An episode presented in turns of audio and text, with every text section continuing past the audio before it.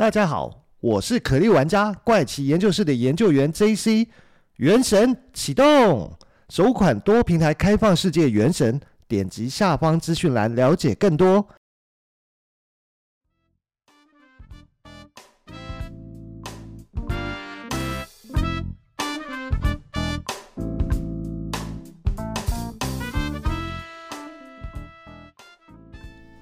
欢迎收听怪奇研究室，我是研究员 JC。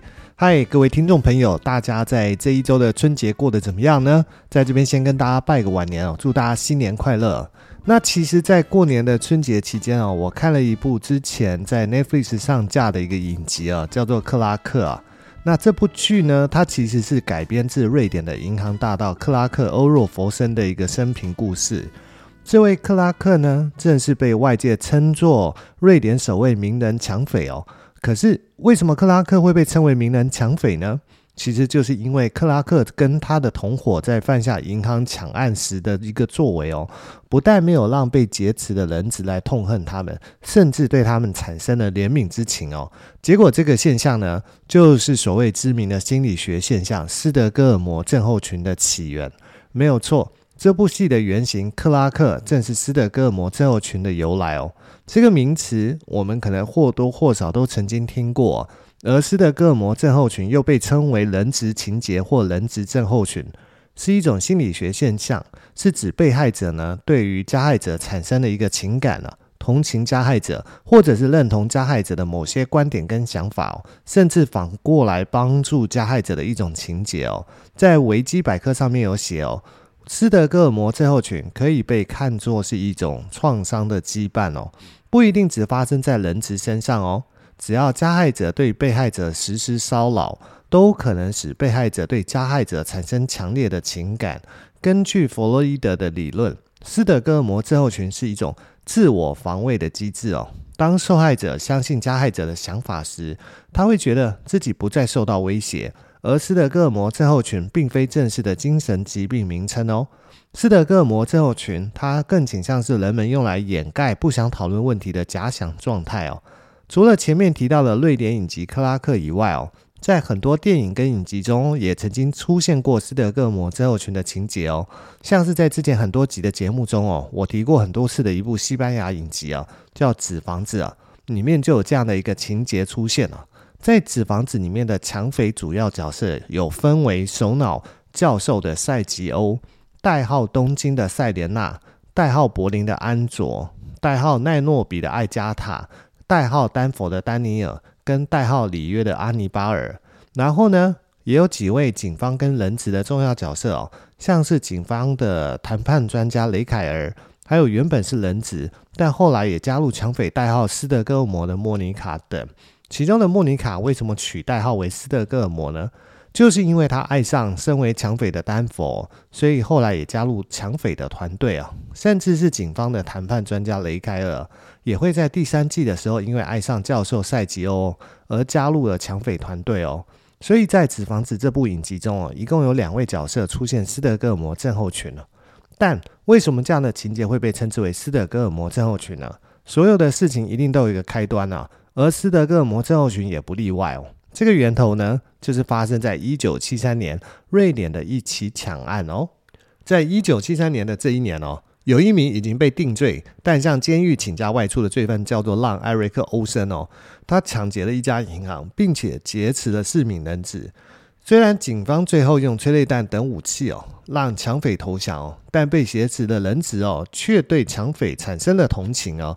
这起抢案中哦，人质态度的戏剧性转变哦，引发了公众的兴趣哦，使得本案被多次改编成电影跟电视剧哦。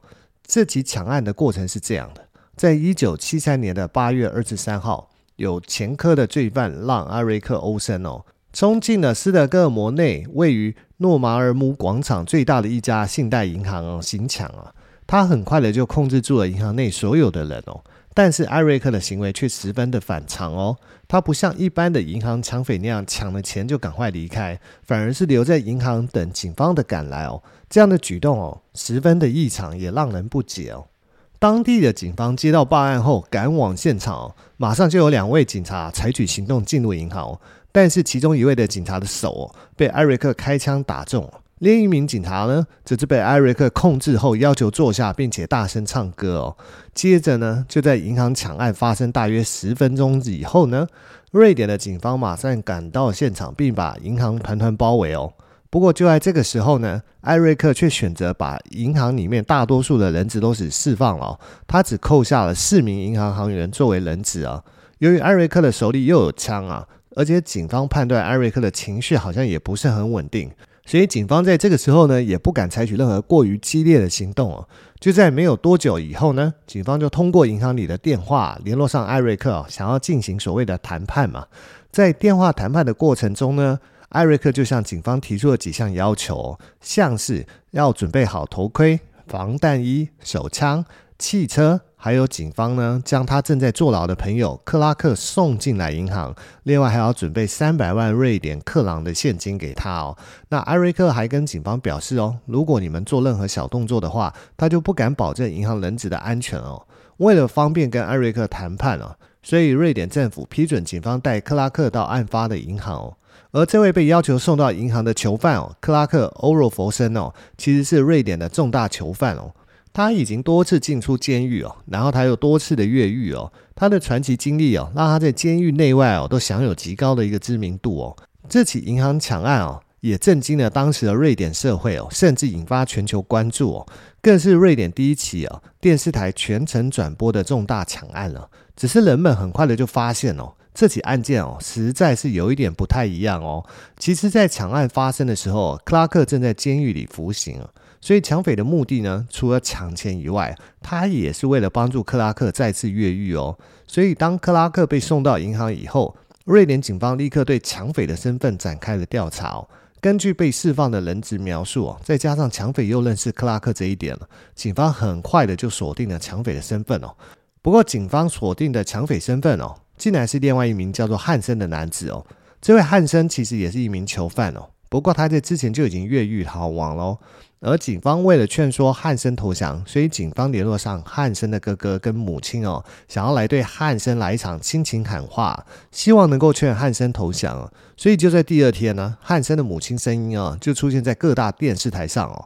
那就在这个时间呢，汉森的哥哥也来到了案发现场哦。他劝弟弟汉森不要冲动，赶紧投降哦。警方啊本来以为说打这张亲情牌可以奏效哦，没想到呢，抢匪马上就是拿出枪对外扫射哦，一副完全没有被亲情劝说所影响哦。但是就在这个时候，警方突然接到了一通神秘电话哦。电话里面呢是一名男子的声音哦，他接通以后呢，则是对警方大骂，说警察都是瞎子吗？抢银行的才不是汉森，我才是汉森。结果没想到警方忙了两天哦，竟然连抢匪的身份都搞错，这实在是太尴尬了。原来躲在抢匪里面的这名抢匪呢，就是开始提到了让艾瑞克欧森哦，他是一名武装抢劫犯跟暴力的惯犯了。十六岁的时候就犯下第一起自己的罪行哦，就在一九七三年的八月二十三。三号，艾瑞克告假离开监狱后，就前往斯德哥尔摩的这家银行哦，来实行抢劫的这个案件啊。不过，瑞典警方呢也算是因祸得福哦，因为他们搞错人的乌龙哦，反而透过这通电话找到躲在美国的汉森啊。后来，这位被误认为是银行抢匪的汉森就这样被美国警方给逮捕了。但瑞典警方这一系列不可靠的表现哦，全部被这四名人质看在眼里哦。而人质对待抢匪的态度哦，也在克拉克进入银行以后呢，发生了一百八十度的大改变哦。因为就在克拉克进入银行以后呢，克拉克跟欧森哦，对待人质的方式哦，是时而残酷哦，时而仁慈哦。虽然威胁过要杀害人质啊，但也曾在人质感到冷还有颤抖的时候，为他们披上外套啦。或者是在人质无法联络上家人的时候给予安慰跟鼓励哦。就在这样错综多变的心理状态下，这些被关在狭窄金库内的人质们，好像和抢匪产生了某种情感的连结哦。不止在事发当下哦，频频为抢匪说话哦，最后呢，甚至抗拒政府的营救行动哦。在案发第二天哦，抢匪要求带着人质们一起离开啊，但是在现场的警方呢，拒绝了这一要求。不过就在这个时候，就有人质突然站出来说：“我们愿意跟着抢匪一起走，你们不要阻拦我们哦。”那为了让警方接受抢匪的要求，人质其中一位哦，甚至打电话到瑞典首相那里哦，在电话里面呢，人质表达了相同的诉求，但是在听到否定的答案以后呢，人质则是很生气的挂了首相的电话，而人质这样的一个反应呢，出乎了所有人的意料，他们竟然和抢匪站在一起。当时的大众们并不了解这背后的心理原因，但有一点可以肯定的就是，瑞典的警方在当时的表现实在是太差劲、太无能了。就在案发的第三天哦，有一名警察偷偷溜进了银行，他看到抢匪跟人质都躲在金库里哦，所以呢，他就突发奇想的把金库大门给锁上哦。可是当金库大门被锁上的那一刻呢，人质跟警方都傻了，因为这样做呢，虽然抢匪是逃不出来了，但是在金库里面的人质一样也救不出来啊。那这样子，瑞典警方要怎么把人质营救出来呢？就在这个时候呢，瑞典警方真的是比抢匪还要着急哦。因为如果抢匪一旦撕票，这事情就闹大了。可是，就算抢匪没有撕票，人质接下来很有可能也会被饿死哦。所以，接下来警方的重点呢，就是尽快把人质从金库里救出来哦。不过，这金库大门关起来很容易哦，要打开就很难哦。如果在攻坚的过程中，抢匪又突然冲出来哦，那后果可能也不是那么乐观哦。所以在经过一番讨论以后呢，警方决定要在金库上面哦钻一个洞。但是要在金库上面钻一个洞，这不是小工程哦。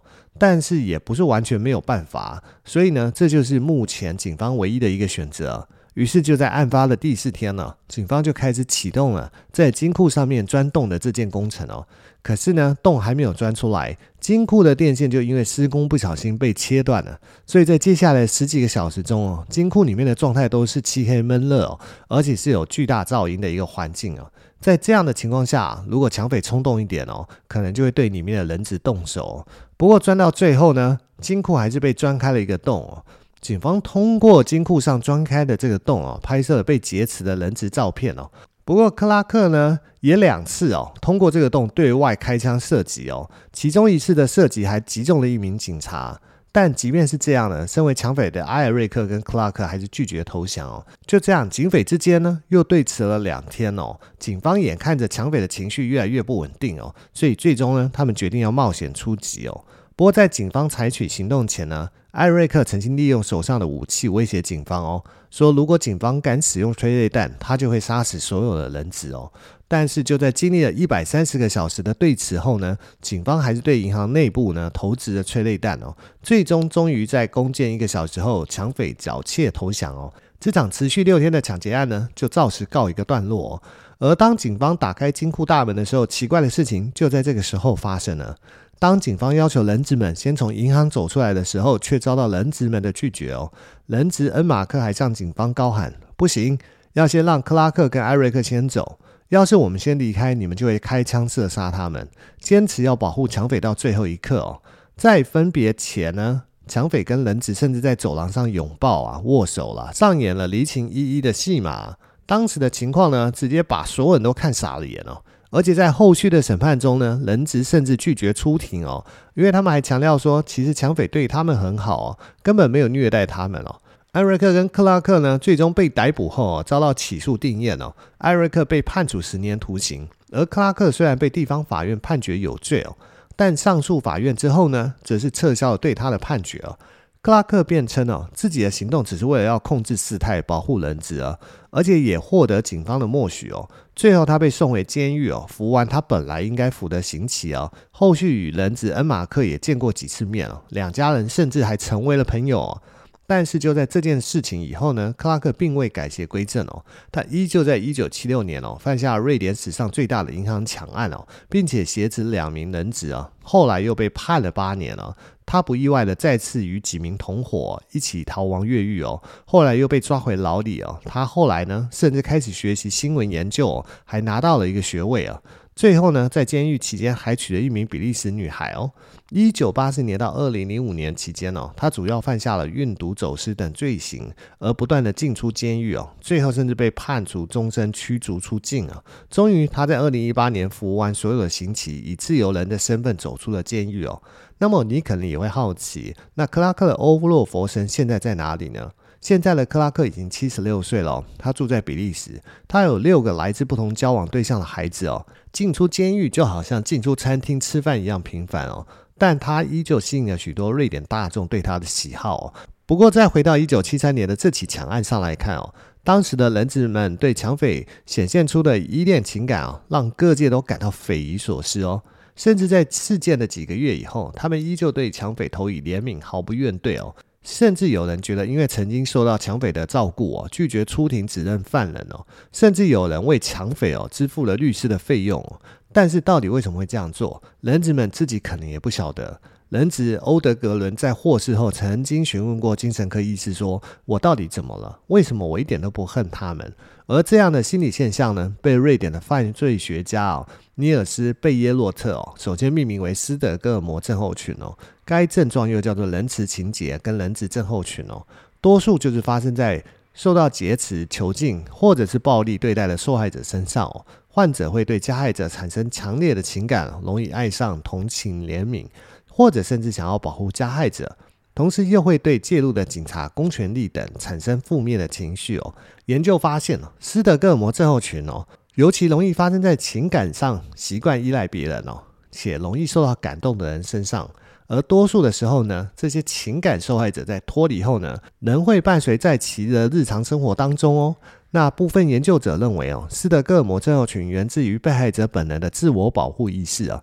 以抢劫案件来说，人质的基本生存需求都掌握在抢匪的手上，所以人质没有理由憎恨作为资源提供者的抢匪哦。他们更有可能会因为抢匪略施小惠而心存感激哦。又为了生存哦，人质可能会在不知不觉中与抢匪建立情感连结，以换取善意的对待啊，减少加害者可能带来的伤害哦。不过，斯德哥尔摩症候群的症状描述跟实际内容依旧存在不少的争议哦，像是它从未出现在医学广泛用于辨识精神疾病的《精神疾病诊断与统计手册》的第五版当中，因为这个症状有很多和创伤束缚以及创伤后压力症候群相像的地方哦。医界对于应该把斯德哥尔摩症候群放在哪一个类别当中呢，没有达成一个共识哦，所以无法给他一个明确的定位哦。也就是说，斯德哥尔摩症候群其实不是一个正式的精神疾病哦。另外，根据美国联邦调查局，就是 FBI 的调查，仅有八 percent 的人只患有这个症状。尽管名称呢常见于媒体啊，但是患者的数量是上是相当的稀少。专家也认为呢，由于患有这个症状的个案哦都很独特，没有明确的发病时间哦，更不具有病理性啊，因此无法为该症状哦定定诊断标准哦。不过，尽管如此哦，还是有许多的专家把斯特哥摩症候群叙述当作是一个概念啊方式哦，希望借此能够更理解受害者心理哦，并且协助他们走出创伤哦，回归日常生活。以上呢，就是斯德哥尔摩症候群的由来哦。如果你对这个故事也有兴趣的话，其实可以花点时间去 Netflix 观看克拉克去了解更多。那这集的时间也差不多了，我们就先到这边结束喽。那结束之前，还是想要宣传一下，一样是要请各位听众帮忙。如果你也喜欢收听怪奇研究室的节目啊，而你也是使用 iPhone 手机收听的话，那就要请你动动手帮帮忙，在 Apple 的 Podcast 给怪奇研究室一个五星好评。如果能加上留言的话就更好。如果有你的五星好评的支持哦，就是做节目最大的一个鼓励跟动力哦。所以请听众朋友们支持帮忙给一个五星好评哦。这集节目啊就先到这边结束了，我们下集再见啦，拜拜。